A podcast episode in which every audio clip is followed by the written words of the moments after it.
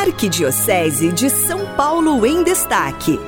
Com a palavra, Dom Carlos Silva, Vigário Episcopal da região Brasilândia. Povo de Deus, Igreja do Senhor, caminhemos sempre unidos num só coração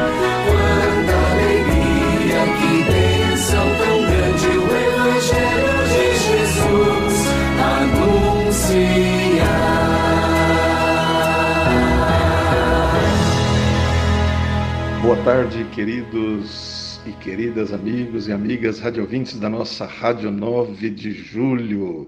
Boa tarde, Cidinha, como vai? Tudo bem? Passou bem o final de semana?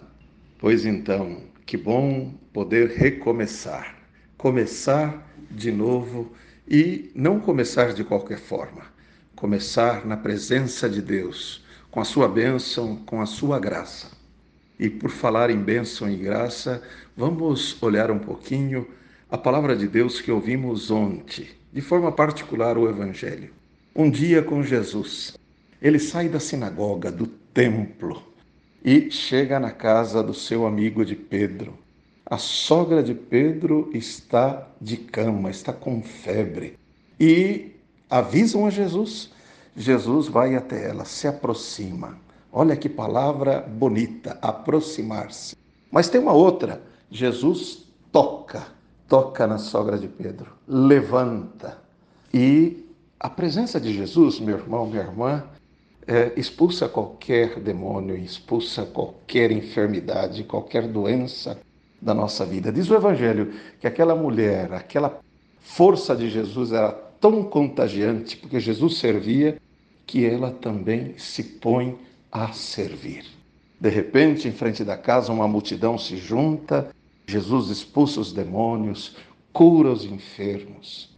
De noite, de madrugada, ele sai e vai orar.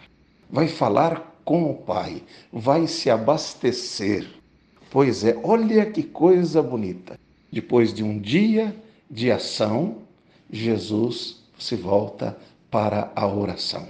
Meu irmão, minha irmã, uma vida daqueles que creem, a vida de um cristão sem oração, não é uma vida cristã.